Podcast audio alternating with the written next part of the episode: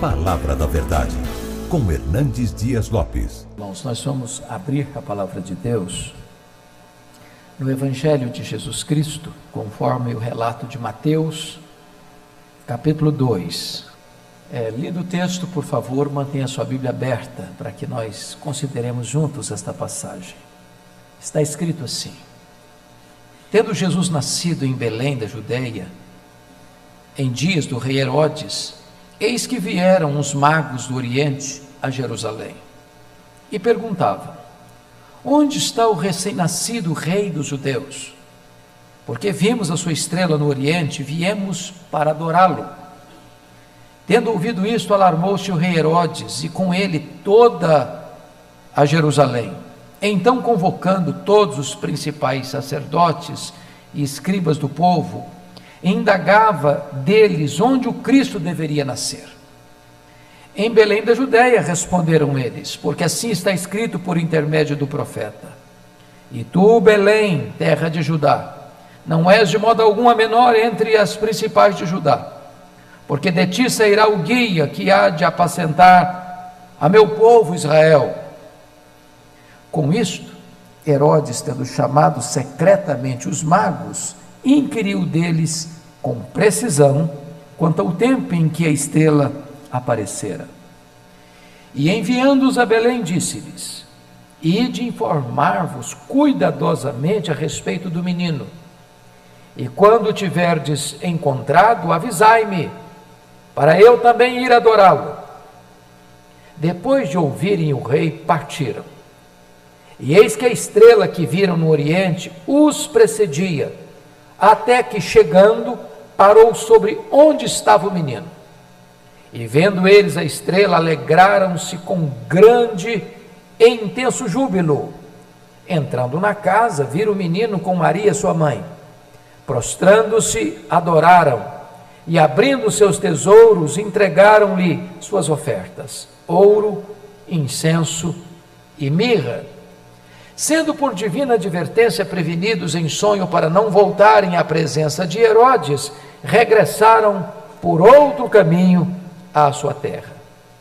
Tendo eles partido, eis que apareceu um anjo do Senhor a José em sonho e disse: Dispõe-te, toma o menino e sua mãe, foge para o Egito e permanece lá até que eu te avise, porque Herodes há de procurar o menino para o matar.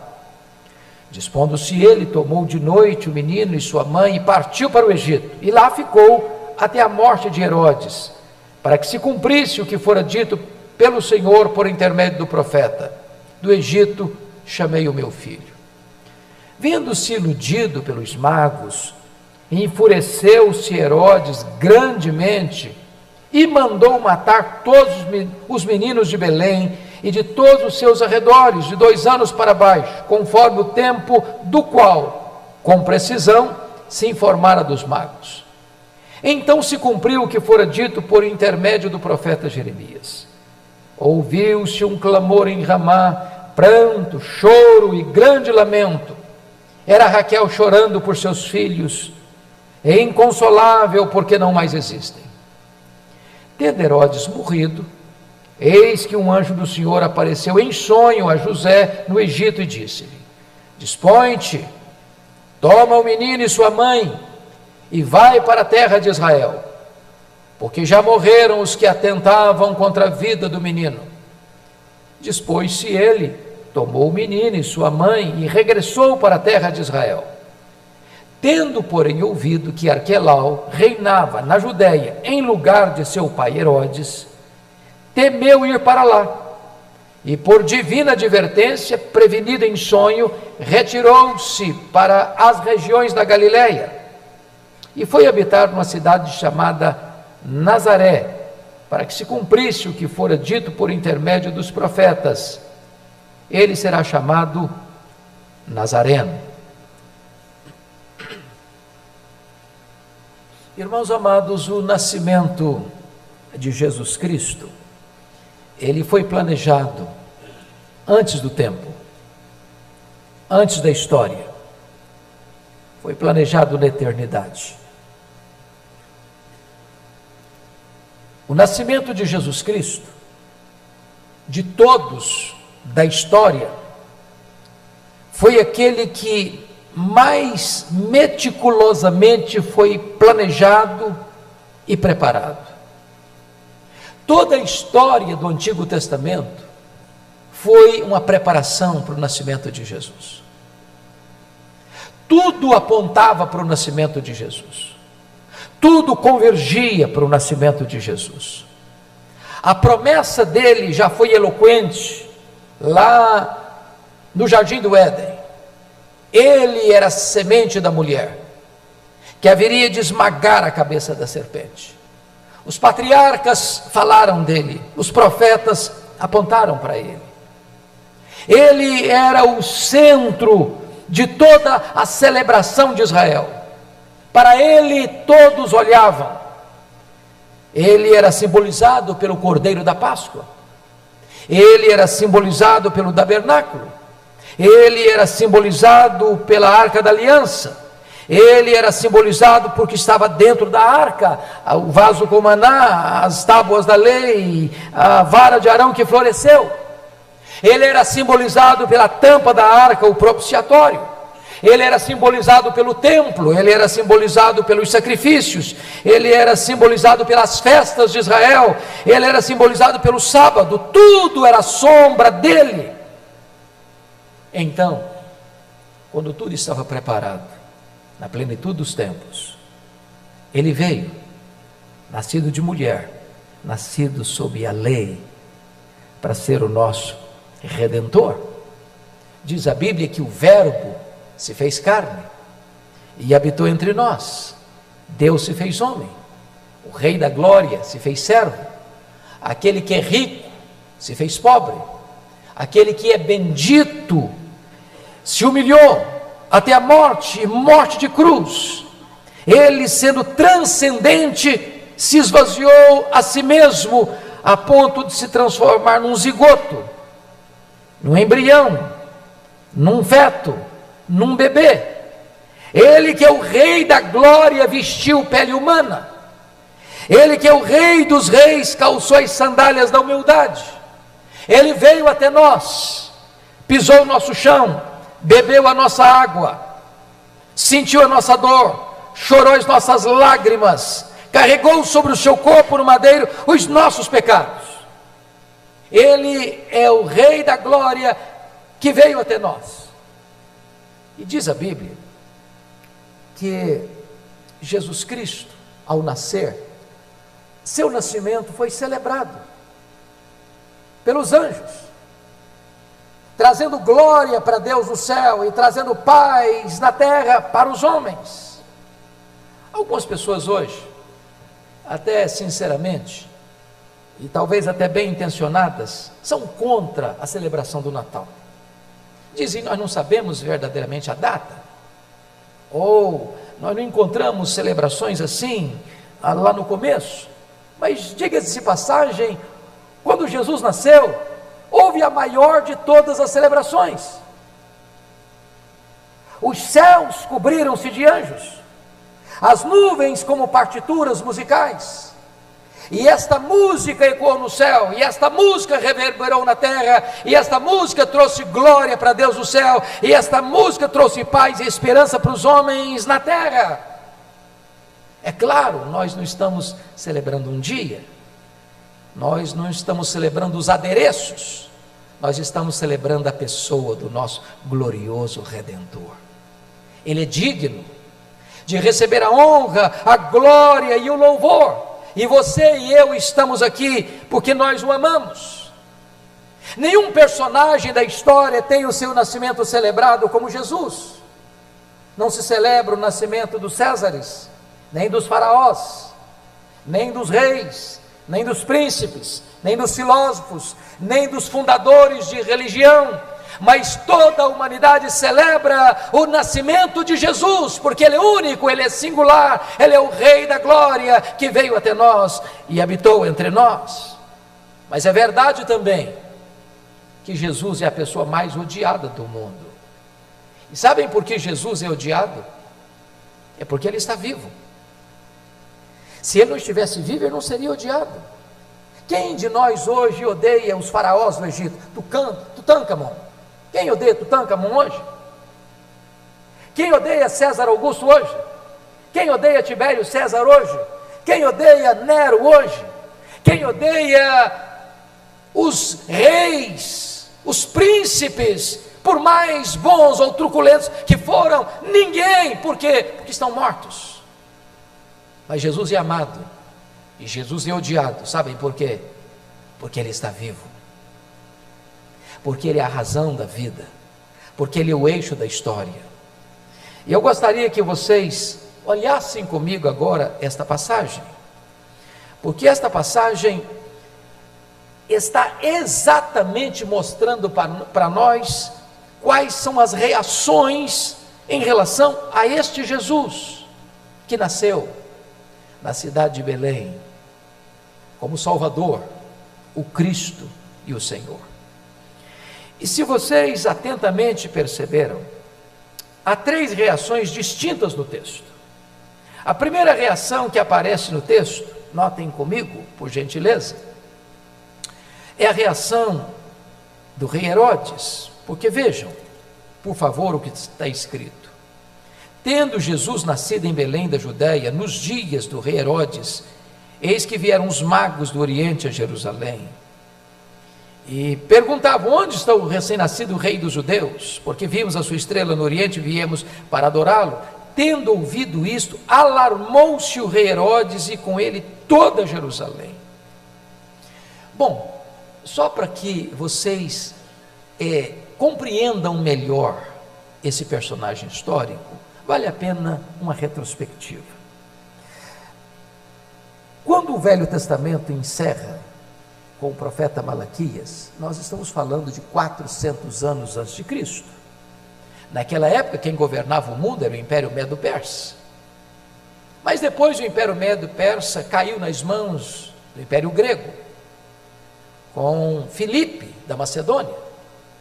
E o propósito de Filipe da Macedônia era helenizar o mundo, divulgar a cultura grega. Aí ele morre e deixa o seu filho, Alexandre, chamado Alexandre o Magno, Alexandre o Grande que começa a reinar com 20 anos, reina até os 33 anos e conquista o mundo de então e morre precocemente, sem deixar herdeiro. O seu reino é dividido entre quatro generais. Governa Israel, o que nos interessa aqui, dois generais, Ptolomeu e o Seleuco, ou os Ptolomeus do Egito e os Seleucidas da Síria. Até que um governante, Seleu, Antíoco Epifânio, profana o templo de Jerusalém. E há uma rebelião em Israel. A família sacerdotal se rebela. E um desses familiares, Judas Macabeu, triunfa sobre os Seleucidas e liberta Israel deste poder, deste domínio, e começa então um governo Asmoneu, que era uma família descendente de Esaú, começa a reinar. Pois bem, chega o ano 63 e Pompeu, que era romano, domina Israel. Israel passa a ser dominado pelo Império Romano. Pompeu nomeia Antípater como líder em Israel. Com a morte de Antípater, seu filho Herodes, que nós chamamos de Herodes o Grande, começa a reinar em 39 a.C. Quem é esse Herodes aqui descrito em Mateus 2?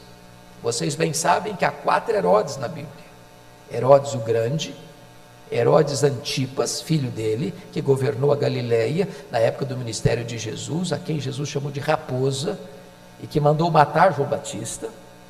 Nós temos Herodes Agripa I, foi quem mandou matar Tiago, apóstolo de Jesus, lá em Jerusalém.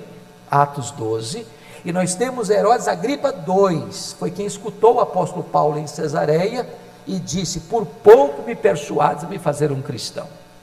Este Herodes aqui, irmãos, de todos é o mais importante historicamente falando. Esse Herodes era um grande administrador, certamente um grande administrador. As grandes obras em Israel foram construídas por ele. Por exemplo, foi ele que pegou o templo de Zorobabel, tão singelo, e transforma-o num templo magnífico, nas mais extraordinárias obras do primeiro século. Aliás, antes do primeiro século. Foi este Herodes que construiu o porto de Cesareia, um porto internacional, abrindo aquela região para o comércio do mundo e facilitando as viagens missionárias de Paulo. Foi esse Herodes que construiu a fortaleza da Antônia, onde Jesus foi julgado por Pôncio Pilatos. Foi este Herodes que construiu a fortaleza de Massada. Foi este Herodes que construiu os grandes palácios e fortalezas em todo o território de Israel. Entretanto, esse Herodes era um homem muito cismado, muito desconfiado. Ele tinha muito medo de perder o poder. Para vocês terem uma ideia, esse Herodes casou-se dez vezes. Dez vezes. Mas de todas as mulheres ele tinha uma que era sua preferida, chamava-se Mariana. E Mariana era da nobreza de Israel. Logo que ele se casa com Mariana, com medo de que a família da sua mulher conspirasse contra ele, ele manda matar 45 pessoas da família de Mariana, toda a nobreza parentesca de Mariana foi assassinada por ele. Isso gerou um grande desconforto na família. Então, a sua sogra Alexandra solicita a ele para nomear Aristóbulo com 17 anos de idade como sumo sacerdote, porque o sacerdócio já estava corrompido e era comprado a peso de ouro porque os sacerdotes da família, ou da ala dos saduceus, vocês sabem disso, que coordenavam o sacerdócio, que coordenavam o templo, e eles eram colaboracionistas de Roma, porque eles ganhavam grandes fortunas com o comércio do templo. Então, é, notem vocês que esse homem Herodes, ele, ele, ele manda matar essas pessoas, nomeia Aristóbulo com 17 anos, mas Aristóbulo começa a fazer um bom trabalho e ele manda matar Aristóbulo, sumo sacerdote. Com isso, a sua sogra fica com muito medo, foge de Israel para o Egito. Ele manda seus emissários no Egito e mata a sua sogra lá no Egito. Diante disso, César Augusto, que era o imperador de Roma, mandou chamá-la a Roma para lhe dar uma compostura, uma descompostura, para chamar-lhe a atenção e disse: é melhor ser filho de um porco do que ser filho de Herodes. Antes de ir para Jerusalém, ele, com medo de que Mariana, que já tinha toda a sua família assassinada, se voltasse contra ele na sua ausência, não titubeou, mandou matar Mariana antes de viajar para Roma. Quando ele retorna de Roma, ele resolve mandar dois de seus filhos para lá para estudarem, mas Salomé, sua irmã, que não era melhor do que ele em nada, disse para ele: Olha, quando seus filhos voltarem, estarão mais aptos a governar do que você. Ele não titubeou, mandou estrangular seus dois filhos. Antes de morrer, Herodes fez sua irmã Salomé jurar: quando eu morrer, você vai matar pelo menos um nobre de cada família de Israel, porque eu quero ter sangue e lágrimas no meu funeral. Agora, notem vocês, é que é por esse motivo que você vai entender o que está escrito no verso 3. Alarmou-se o rei Herodes e com ele toda Jerusalém. Que rei se alarma porque o menino nasce? Que cidade entra em pânico porque o menino nasce? Entra em pânico porque ele tinha muito medo de perder o poder. Entra em pânico porque a cidade sabe do que esse homem é capaz. E eu queria então que você olhasse qual é a reação desse homem. Primeiramente, o pânico dele no versículo 3. Agora, segundo lugar, a curiosidade dele, porque os magos vêm do Oriente com uma pergunta: Onde está o recém-nascido? Rei dos judeus. Essa palavra rei dos judeus foi a senha para despertar nele todo o ódio, toda a resistência, toda a oposição. O que, que ele faz? Curiosamente, versículos 4 a 6, ele convoca, preste atenção no verso 4. Quem que ele convoca? Todos, não alguns, não os mais sábios, não os mais entendidos, todos os principais sacerdotes, escribas do povo. Quem são os principais sacerdotes? A classe da elite eclesiástica. Aqueles que ocupavam posições, cargos elevados dentro do templo. Quem eram os Os escribas do povo, os escribas não eram um partido, como fariseu, saduceu. Os escribas eram os doutores, eram os teólogos, eram os entendidos. Ele chama essa elite da liderança, ele chama essa elite da teologia para fazer uma consulta. E aí, me dê detalhes desse menino aí, que nasceu para ser rei dos judeus. Onde é que ele vai nascer? E então essa elite religiosa, tanto eclesiástica quanto teológica, diz para ele que o menino devia nascer em, Jude... em Belém da Judéia e cita a profecia. Ele quer saber detalhes. E aí vem a sagacidade dele. Veja o verso 7, por favor. Com isto, Herodes tendo chamado de que maneira? De que maneira? Secretamente os magos inquiriu deles com precisão quanto ao tempo em que a estrela aparecera. Sabe o que ele está fazendo? levantando dados, levantando informações, fazendo uma diagnose da situação, para ele eliminar Jesus Cristo. E aí você, vê, você verá um outro ponto dele, que foi a sua estratégia e a sua sutileza, no versículo 8, a parte A. E enviando-os a Belém, disse-lhes: Ide informar-vos cuidadosamente a respeito do menino. Ele pensa que está todo mundo a favor dele, a serviço dele, e ele envia os magos para serem detetives, para fazerem uma análise, uma investigação dos detalhes a respeito do menino. Mas em seguida, vem a dissimulação dele, no verso 8b. E quando tiverdes encontrado, avisai-me, para eu também ir adorá-lo. Olha vocês, quão hipócrita um homem pode ser na vida. De falar uma coisa e sentir outra. Dos lábios não serem mensageiros do coração.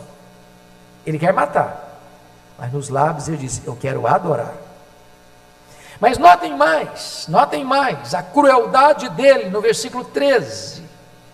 Tendo eles partido, eis que apareceu um anjo, tendo os magos partidos, apareceu um anjo do Senhor a José em sonho e disse: Dispõe-te teu menino e sua mãe, foge para o Egito e permanece lá até que eu te avise, porque Herodes há de procurar o menino para o matar.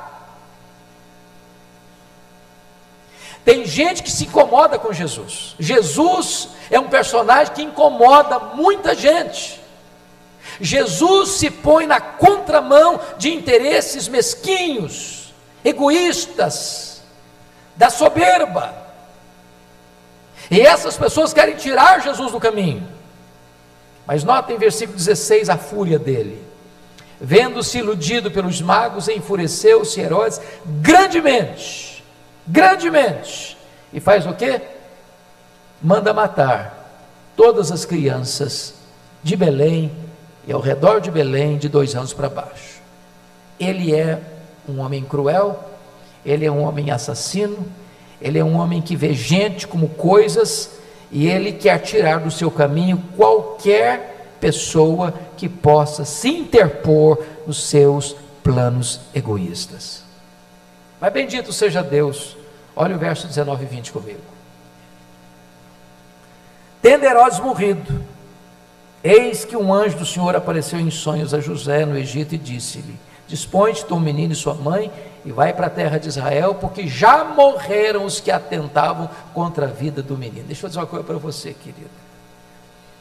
As pessoas que se opõem a Jesus morrem. E ele continua vivo. As pessoas que se levantam contra Jesus morrem. E ele continua rei. As pessoas que se opõem a Jesus vão para a sepultura e ele continua no trono. Ô oh, irmãos, quantos já se levantaram na história da humanidade para se opor a Cristo, para resistir a Cristo, para sufocar o nome de Cristo na história? Onde eles estão? Caíram em opróbrio, foram derrotados foram vencidos, estão mortos, cobertos de poeira, e o nosso glorioso Redentor está vivo e reina, absoluto e soberano. Mas quando eu olho para esse texto, eu vejo uma segunda reação, não agora de hostilidade. Prestem bem atenção, que é a reação descrita aí nos versos 4 a 6. É a reação dos principais sacerdotes e dos escribas do povo. Eu acho isso impressionante. Porque estes homens conheciam Bíblia. Eles eram teólogos, eles eram informados, eles conheciam as profecias. Eles acompanhavam a história da redenção. E mais, vieram magos do Oriente com uma informação, e eles querem saber onde está o recém-nascido rei dos judeus. Irmãos, os magos vieram muito provavelmente da Pérsia, talvez meses, talvez até mais de um ano de jornada. Eles desabalam lá da sua nação tão longínqua, pagã, mergulhada em trevas, porque viram a estrela lá no Oriente e foram buscar Jesus, e eles ali do lado, do lado, Belém de Jerusalém, irmãos, dá oito quilômetros, é um bairro, dá para ir a pé. E agora eles abrem as escrituras e dizem para Herodes: é em Belém, é aqui do lado, é ali na esquina, é aqui vizinho nosso. E notem vocês que eles, a despeito de saberem, não vão, não se interessam, não se deslocam, não se apressam. Eu acho isso impressionante. Porque notem vocês que quando Jesus nasce, isso não é uma coisa que impacta as pessoas. Quem foi lá? Os pastores. Quem eram os pastores? Era gente desprezível. Gente que não podia testemunhar em tribunal porque não era confiável. Mas onde estão os doutores? Onde estão os escribas? Onde estão os fariseus? Onde estão os saduceus? Onde estão os sacerdotes? Se Jesus tinha aproximadamente dois anos, onde estavam esses homens que não foram lá? Que a despeito do conhecimento, são completamente indiferentes. Ô irmão, sabe a conclusão que às vezes eu chego? Aqueles que mais sabem são os mais calejados, calcificados indiferentes. Eles têm conhecimento, mas não têm devoção. Eles têm informação, mas não têm transformação. E é um grande risco, meus irmãos, de nós sermos doutores em Bíblia, sermos especialistas na teologia, sermos profundamente entendidos de profecias, e mesmo assim o nosso coração não arder, não queimar, não termos plena devoção a Jesus. Notem comigo Lucas 2,7. Diz que Maria e José saíram de Nazaré, foram para Belém. Sabe que distância é isso? Mais de 100 150 quilômetros aproximadamente, a pé, muito provavelmente. Maria estava grávida, já nos dias de dar a luz. Uma viagem difícil, perigosa. Eles eram pobres. Quando chegam em Belém, diz a Bíblia que não havia lugar para eles na hospedaria. Tem muita gente que ainda hoje não tem lugar para Jesus. Não é porque são maus, não. É porque não é prioridade. Não rejeitaram Maria, José, não os acolheram, porque os escorraçaram, não. É porque cada um estava cuidando de si, da sua vida, da sua casa, da sua família, seus interesses. E hoje Jesus ainda é rejeitado, porque não há espaço para ele, não há lugar para ele não há agenda para ele, não há coração para ele, não há disposição de receber a ele. Indiferença. Mas bendito seja Deus, irmãos, esse texto nos mostra uma outra nuance. Tendo Jesus nascido em Belém da Judéia nos dias do rei Herodes, eis que vieram os magos do Oriente a Jerusalém e perguntavam: Onde está o recém-nascido rei dos judeus? Porque vimos a sua estrela no Oriente. A sua estrela, preste atenção, eles não viram a estrela, eles viram a sua estrela. Que estrela? Que estrela? Você pode abrir sua Bíblia comigo? Números capítulo 24, versículo 17.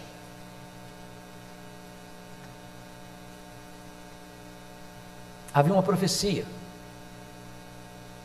E os povos pagãos tiveram contato com o povo de Deus. E muitos povos foram instruídos também. Está escrito: vê-lo-ei mas não agora. Contemplá-lo-ei, mas não de perto. Uma estrela procederá de Jacó, de Jacó. De Israel subirá um cetro que ferirá as têmporas de Moabe e destruirá todos os filhos de Sete. Esta é uma profecia messiânica. Essa estrela era guardada. Essa estrela era anunciada. E agora os magos, lá no Oriente, muito provavelmente na Pérsia, viram não uma estrela, viram a sua estrela. Sua estrela. Bom, é claro que às vezes nós incorporamos algumas coisas. O texto não diz quantos magos eram, não diz que eram dois, não que eram três, nem que eram quatro. Nós deduzimos que eram três em virtude dos presentes que foram oferecidos, ouro, incenso e mirra, pressupondo que cada um trouxe um presente, então nós concluímos que eram três, mas a Bíblia não diz. Segundo, a Bíblia não diz que eram reis, não diz que eram reis, diz que eram magos. E muito provavelmente eram estudiosos da astrologia. Agora notem vocês que eles tinham um limitado conhecimento da Bíblia. De longe, eles tinham um entendimento que havia uma profecia de que haveria uma estrela de Jacó. E com o pouco que tinham, foram encontrar Jesus. Quem tinha muita informação, do lado, não foi para adorar Jesus. Então, eu tiro aqui três lições dos magos. Primeira lição: a postura para encontrarem a Jesus. A primeira coisa é que não mediram distância. Não mediram distância. Irmãos, eles saem do Oriente. E se você ler atentamente o capítulo 2, essa estrela não foi guiando. Não. Sabe quando essa estrela guiou? Na frente deles, de Jerusalém para Belém. Eles viram a sua estrela no Oriente, mas você leia, leia, leia, leia o texto de novo, e você não vai notar que essa estrela lá do Oriente veio, veio, veio, e eles olhando para a estrela, vieram, vieram, não. Eles sabiam que era em Jerusalém que estava o povo de Deus, eles sabiam que era em Jerusalém que estava a palavra de Deus, eles sabiam que em Jerusalém que estavam as profecias de Deus, e eles vendo a estrela no Oriente, a sua estrela, eles viajam para Jerusalém, não mediram distância. Quando aqueles que estavam do lado não foram adorar, eles desabalaram de tão longínquo lugar para virem adorar. Vamos pensar em nós um pouquinho. A gente vive hoje no mundo da mobilidade, não? A mobilidade. E às vezes a gente acha longe. Ah, pastor, eu moro muito longe da igreja. 15 minutos de carros, de carro. Longe. Ainda tem carro, hein? Não é a pé não. Lembra do Ronaldo Lidório contando para nós dos concombas? Que uma mulher viajou três dias a pé, depois de estar em Coni, onde ele ensinou alguns versículos da Bíblia. E a mulher viajou três dias para casa, está quase chegando na sua aldeia, e esqueceu um versículo. Um versículo. A mulher voltou a pé, três dias. Por que você está voltando? Ah, pastor, eu estou voltando porque eu esqueci um versículo. Minha filha, você está voltando por isso. Para quê? Ah, a palavra de Deus é muito preciosa para ficar perdida pelo caminho. Ô, irmãos, quantas vezes a gente não vem para a igreja? Está chovendo, não vem porque está chovendo. Ah, hoje está sol demais, não vem porque está. Ah, hoje tem uma corrida, então eu tenho que ir na corrida, não posso ir na igreja. Ah, mas agora tem um jogo do futebol, porque é a decisão do campeonato. Eu tenho que ficar em casa, que se o jogo der prorrogação, eu não posso perder, então eu também não venho. Ou se eu venho, chega atrasado. eles não mediram distância. Segundo, eles buscaram informações na palavra. Por que é que eles foram para Jerusalém? Notem que a estrela não os levou a Belém de início, a, a, eles viram a estrela no Oriente e eles foram para Jerusalém. Por quê? Porque lá estava a palavra de Deus. Se queremos saber quem é Jesus, nós temos que ir para a palavra de Deus. Se queremos saber tudo sobre Jesus, é na palavra de Deus. Examinais as Escrituras, porque são elas que testificam de mim. Tem gente que não conhece Jesus porque não estuda a Bíblia. Você não conhece Jesus de forma mística. Você conhece Jesus examinando as Escrituras. Leia a Bíblia. Estamos chegando ao final de um ano. Quem sabe você possa fazer o compromisso esse ano, ler a Bíblia toda. Não só, ficar só no Salmo 23, não. Só em João 3,16, não. Dá uma lida, irmão. Larga de preguiça. Larga de moleza. Larga de desculpas esfarrapadas. Você quer conhecer Jesus? Abra sua Bíblia, examine-a. Você não ser massa de manobra. Para você ter certeza do que você escuta e conhece. Para você ter filtro para saber o que é certo e o que é errado. Terceiro, eles foram constantes na busca. Olha comigo o versículo 9, porque obviamente, irmãos, quando Herodes chega para eles e convoca-os secretamente. Eles eram espertos, com certeza. Eles sabiam que o que estava por trás daquele, daquele interesse de Herodes em convocar os principais sacerdotes, os escribas, e chamá-los secretamente, eles sabiam que o que estava por trás era a fama de um homem carrasco, sanguinário, cruel, assassino. E a despeito de todos os riscos e perigos, eles prosseguem na jornada procurando Jesus. Olha o verso 7. Com isso, Herodes, tendo chamado secretamente os magos, inquiriu deles com precisão quanto ao tempo em que a estrela aparecera, e enviando-os a Belém, disse-lhes: Ide informar-vos cuidadosamente a respeito do menino, e quando tiverdes encontrado, avisai-me, para que eu também possa ir adorá-lo. Eles podiam pensar: bom, nós estamos entrando em enrascada, nós estamos entrando num caminho perigosíssimo, nós estamos aqui nas, nas mãos de um assassino, nós estamos nas mãos de um homem que mata até a família dele, e se nós errarmos aqui, esse homem também vai nos matar. Mas nenhuma ameaça, nenhum risco, nenhum perigo tira esses homens da busca deles. Eles querem encontrar Jesus. Segundo ponto, que eu quero tratar com vocês sobre os magos é a postura deles ao encontrarem Jesus. Notem comigo a primeira postura, versículo 10. E vendo eles a estrela, alegraram-se com grande e intenso júbilo, porque o 10 é, é uma continuação do 9, e o 9 diz: Depois de ouvirem o rei, partiram, e eis que a estrela que viram no oriente os precedia, até que chegando parou sobre onde estava o menino. Qual estrela? A sua estrela. Quando a estrela para sobre a casa onde está Maria com o menino, o sentimento deles é de alegria, é de gozo espiritual, é de entusiasmo. Irmãos, quantas pessoas que conhecem a Jesus não se alegram em Jesus? Sabe o que eu acho bonito em João Batista? É que João Batista se alegrou em Jesus antes de nascer. Tem gente que morre sem se alegrar em Jesus. Os magos se alegraram.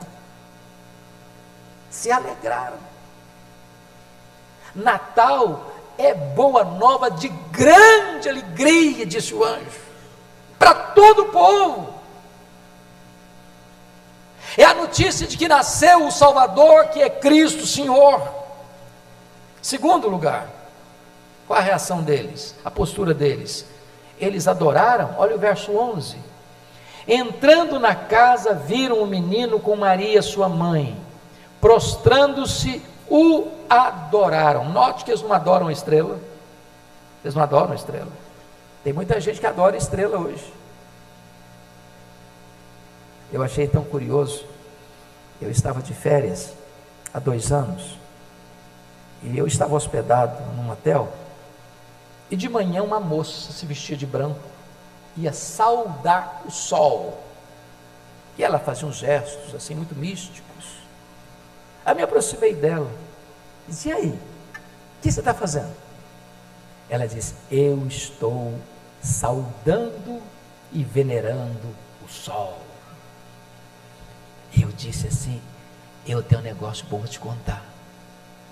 Você pode saudar e adorar o Criador do sol. O Criador do sol. E eu parei um pouquinho e falei de Jesus para ela. Tem muita gente hoje adorando as estrelas. Eles não adoraram a estrela. Notem, eles não adoraram Maria.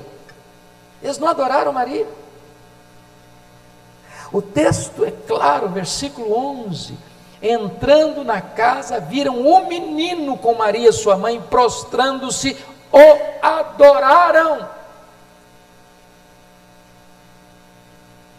Eu pergunto a você: você tem adorado a Jesus? Terceiro, eles se alegraram, eles adoraram. Terceiro, eles lhe fizeram ofertas. Verso 11b: E abrindo seus tesouros, entregaram-lhe suas ofertas: ouro, incenso e mirra. Ou oh, irmãos queridos, onde eles compraram isso eu não sei. Se trouxeram do Oriente eu não sei. Se compraram em algum lugar em Jerusalém eu não sei. A Bíblia não diz. Mas quando eles trazem esses tesouros, eles estão profeticamente anunciando para o mundo quem é esse menino. Ouro, ouro é submissão a um rei, eu apresento o rei. Incenso, eles admitem que esse rei é divino, porque só se queima incenso para aquele que é Deus. Mas quando eles oferecem mirra, eles estão dizendo que esse rei, que é Deus, vai dar sua vida, vai morrer, porque mirra era o produto que se usava para embalsamar as pessoas que morriam.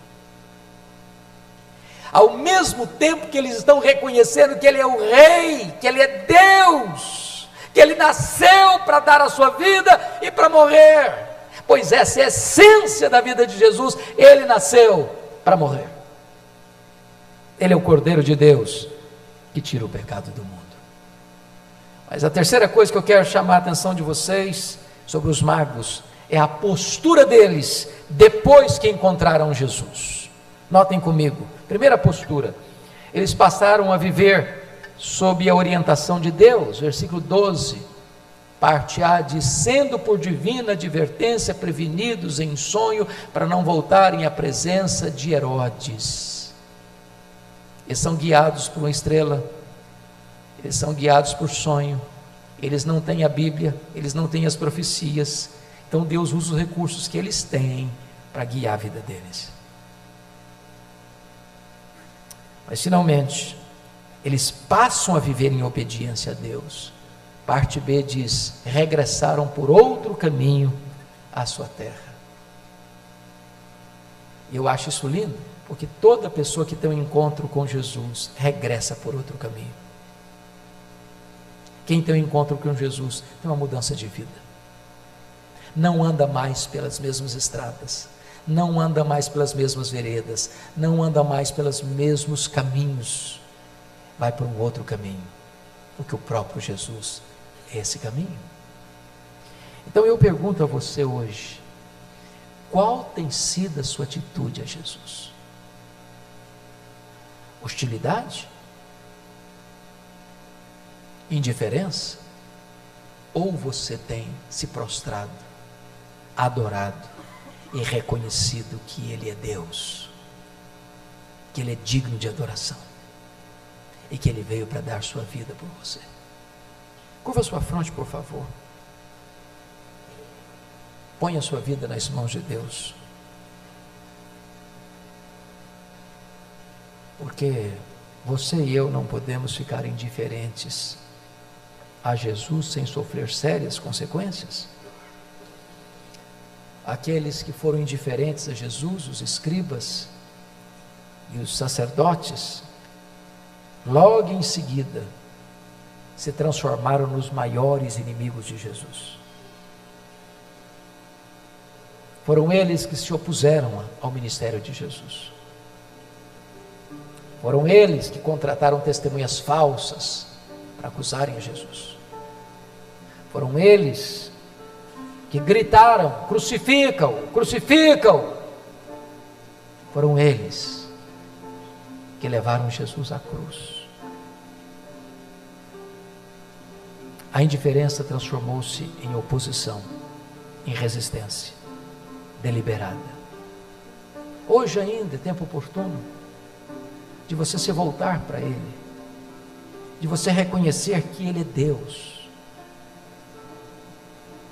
de você tirar toda a frieza, a indiferença do seu coração, porque saber vocês todos sabem, conhecer vocês todos conhecem, e agora somos desafiados, porque os de longe nos ensinam, os que pouco sabem nos ensinam,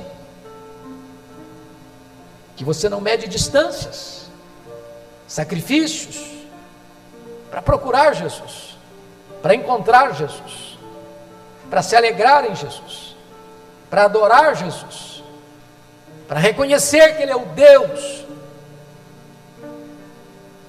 que veio se fazer homem, para morrer por nós, para nos dar vida eterna.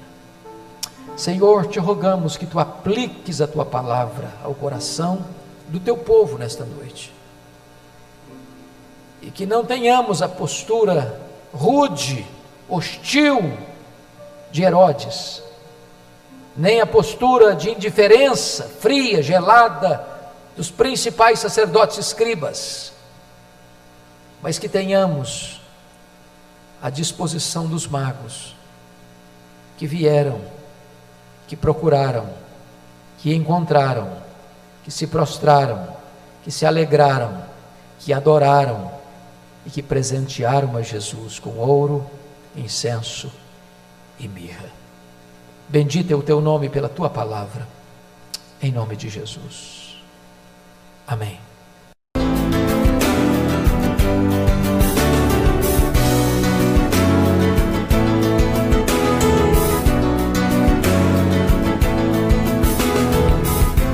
Palavra da Verdade, com Hernandes Dias Lopes.